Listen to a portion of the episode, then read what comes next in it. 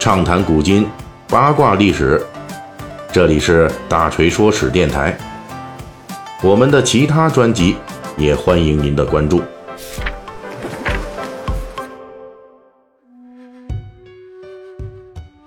大家好，周五啊，《水浒细节解密》又跟你们见面了。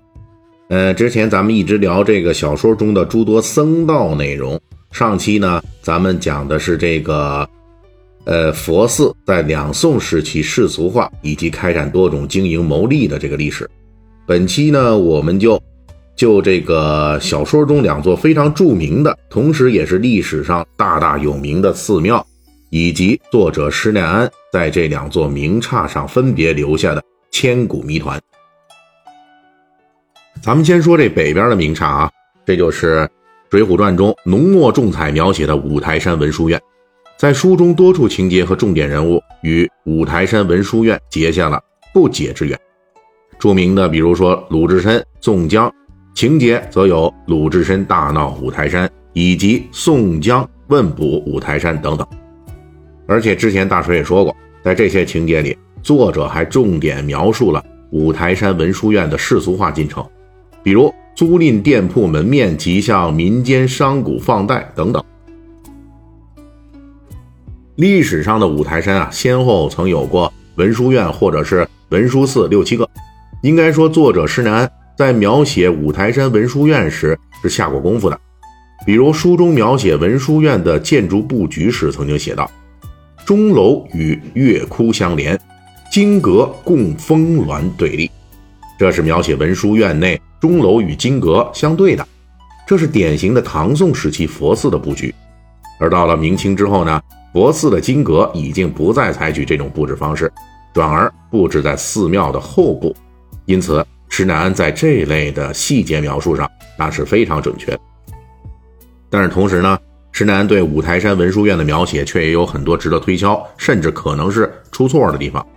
比如说在《水浒传》里边，五台山僧人更多是一种世俗化的姿态出现了，又是搞房地产啊，又是搞这多种经营啊，并且。很通晓这世俗化工作啊，而且五台山的僧人虽然有一定组织能力、战斗力，但是在鲁智深的映衬之下，那显得这很弱。而实际的历史中呢，在梁山好汉活动的北宋末年，五台山最出名的不是文殊院，而是五台山抗金的壮烈故事。比如说五台山僧人珍宝，他在女真金兵南下的时候，就带领五台山的众僧奋起反抗，并曾经受过。北宋末代皇帝宋钦宗的接见，后来参加太原保卫战，与金兵在五台山激战数日，战败被俘。珍宝被俘后，金兵曾威逼利诱，珍宝回答：“我已许宋皇帝以死报之，不可食言。”于是珍宝坦然就死。珍宝死后，五台山仍有僧人仍旧坚持抗金活动。可以说，历史上梁山好汉活动时期的五台山僧人的刚烈勇武之气，施耐庵并没有去描写。为什么这些五台山僧人与梁山好汉活动相接近的历史事实，在施耐庵笔下并没有直接体现出来呢？那么后面我们就有人有学者啊，他就推测说，这个珍宝等人的抗金事迹啊，可能是被施耐庵融入了鲁智深的故事中。不过，考察鲁智深的事迹，这个说法也缺乏有力证据。显然，施耐庵拥有更好的驾驭历史真实史料的能力，尤其是对比鲁智深在杭州六合寺作画之后，宋江请径山住持大慧禅师前来处理这个细节，因为施耐庵笔下的这位大慧禅师确实是历史上曾经出现过的南宋著名僧人，施耐庵考虑过。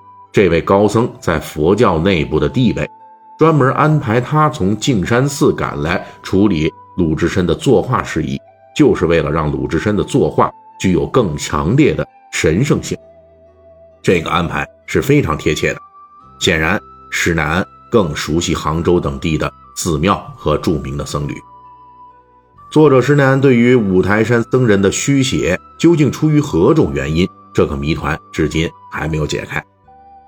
而与北方的五台山文殊院对应的就是南方杭州六合寺，这也是一座《水浒传》后期故事中有关键性作用的寺庙。梁山好汉鲁智深在此作画，武松、林冲等人都在这个寺庙活动。这里大锤插一句：从《水浒传》对诸多江南寺庙的描述来看，作者施耐庵的江南背景非常浓厚。如果说五台山寺庙施耐庵可能没去过的话，那么《水浒传》中出现的灵隐寺以及六合寺、金山寺等等江南寺庙，其细节则与历史上的这些名刹高度符合。从这个角度上来说，后世学者关于施耐庵以杭州等地地方背景来写作《水浒传》的推测是有一定道理的。不过问题呢，也就出在这个六合寺上。书里边描写啊。梁山好汉征伐方腊之后，在杭州六合塔一带驻扎休整，而六合寺呢就在六合塔附近。而根据历史记载，北宋时代确实有六合塔存在，塔高九层，就毗邻钱长江，当地人视之为镇江潮之塔。不过，这座九层六合塔却被明确记载毁于北宋末年的方腊战乱，而且当时毁坏的非常彻底。文献记载，六合寺和六合塔一并都毁于兵火，直到后来南宋高宗统治时期，六合塔才重新建造。重建的六合塔是七级的，而这已经是梁山好汉活动时代的几十年之后的事了。因为六合塔、六合寺在杭州当地非常有名，后续建筑和僧侣活动仍有延续。宋元时期，人们对六合塔的掌故也是很了解的。从这个角度来说，作者施耐庵。如果具有杭州写作背景，他是不可能不知道六合塔的这一段毁灭和重生历史的。然而，在《水浒传》中表现的对江南寺庙非常熟悉的施耐庵，明明可以有他的寺庙可以安排，比如书中出现的灵隐寺、净慈寺、净山寺等等，但是呢，他却安排鲁智深、武松和林冲等等好汉都住进了这座当年历史上并不存在的六合寺内。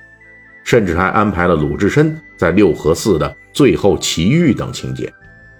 为什么施耐庵非要选择一座当时并不存在的寺庙作为鲁智深、武松和林冲等人的最后归宿呢？这正是《水浒传》留给我们后世读者的又一个谜团。好了，本期我们就讲到这儿。那么，还是要感谢一下本周给我打赏的这些听众们啊，心情又。哎呦，您是发了年终奖了吗？给了这么多，还有这个足球小将大空翼、林间中央林总，以及幺五五三六幺九 wffw yxtt 七六，呃，草原雨季五五七六，以及幺三八六三零二 sbbx，谢谢你们。